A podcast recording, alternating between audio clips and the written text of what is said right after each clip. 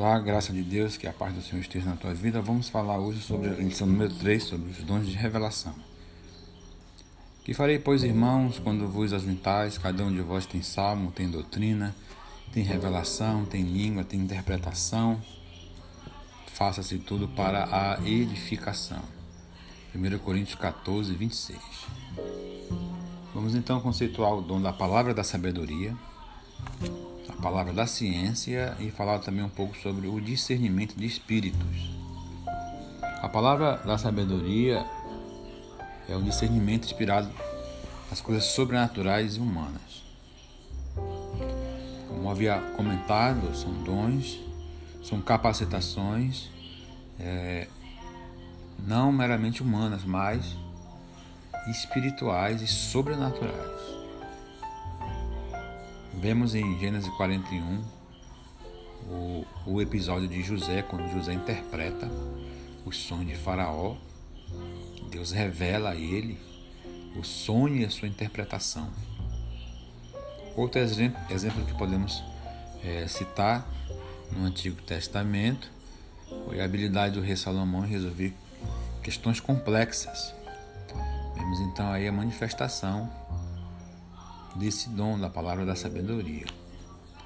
No Novo Testamento também há um outro exemplo que, no caso de Estevão, lá em Atos 6, 9 e 10, que o texto fala que aqueles homens que resistiam a Estevão, eles não conseguiam resistir à sabedoria e ao espírito com que Estevão falava. E vemos e sabemos que o Espírito Santo de Deus capacitava o seu servo para ser um, uma testemunha viva do Senhor Jesus, uma testemunha é, eficaz que proclamava né, com a graça, com a sabedoria, é, a palavra do Senhor Deus. Esse dom também é muito útil na área do aconselhamento pessoal e orientação. E lembrando que os dons espirituais eles servem para a edificação daqueles que ouvem, daqueles que obedecem é, o ensino e a orientação divina através desses dons. Vamos falar agora um pouco sobre a palavra da ciência, que também é uma capacitação sobrenatural que é concedida através do Espírito Santo de Deus ao crente para que este conheça fatos e circunstâncias ocultas.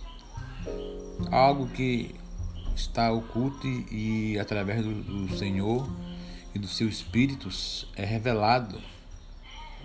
Ele tem a, a finalidade de preservar a vida da igreja e livrá-la dos enganos da artimanha do inimigo, como também livrar outras pessoas. Lembrando que o terceiro objetivo dos dons espirituais é alcançar os os perdidos ou uma pessoa que esteja em alguma situação e através desses dons Deus revela, Deus dá uma palavra de escape, de livramento a essas pessoas. Vamos agora ao alguns exemplos desse desse dom. Vemos aqui em segundo livro de Reis 6 do 8 ao 12 o caso do profeta Eliseu, que Deus revelava os planos do rei da Síria e Deus dava livramento ao seu povo. Também, é, semelhante a, a, José no Egito, também a Daniel foi revelado ao sonho, o sonho de Nabucodonosor, que nenhum dos seus sábios pôde interpretar, mas a Daniel foi dado. E que nos chama a atenção que quando ele foi diante do rei, o rei perguntou para ele, e ele tinha essa capacidade, ele disse que não. Mas havia um Deus no céu que ele dava capacidade para entender e interpretar todos os sonhos e enigmas. Atos capítulo 5, do 1 a 11, é o conhecido episódio de Ananias e Safira quando eles tentaram mentir, mas Deus deu é, a graça para o apóstolo Pedro para que ele então tivesse entendimento e revelasse ali a mentira que esse casal eh, havia tramado. Vamos agora falar do discernimento de espírito, que também é um dom muito importante, que é também dado por Deus ao crente para discernir a origem, a fonte ou a natureza dessas manifestações espirituais. Não é uma habilidade para descobrir faltas alheias ou muito menos para ficar julgando a vida das pessoas. Não. Vemos que são dons que Deus capacita a sua igreja para revelar o engano. Há três origens ou fontes: Deus, o homem e o diabo e os seus demônios. Isaías 55:11, o Senhor Deus fala através da sua palavra, e aqui em Números 23, 19, ele fala que ele não é homem para que minta, nem filho do homem para que se arrependa. Quando ele promete, ele cumpre. Em Daniel 4,37, nós vemos ali um, um, trecho onde não é Deus nem o, o inimigo que fala, mas é o, é o próprio homem.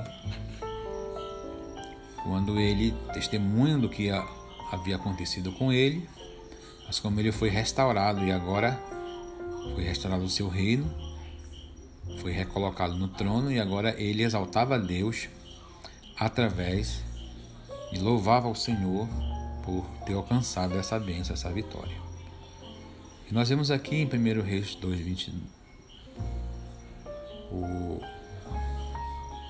o episódio do espírito mentiroso também, como espírito de adivinhação, Atos 16 quando Paulo expulsou daquela jovem.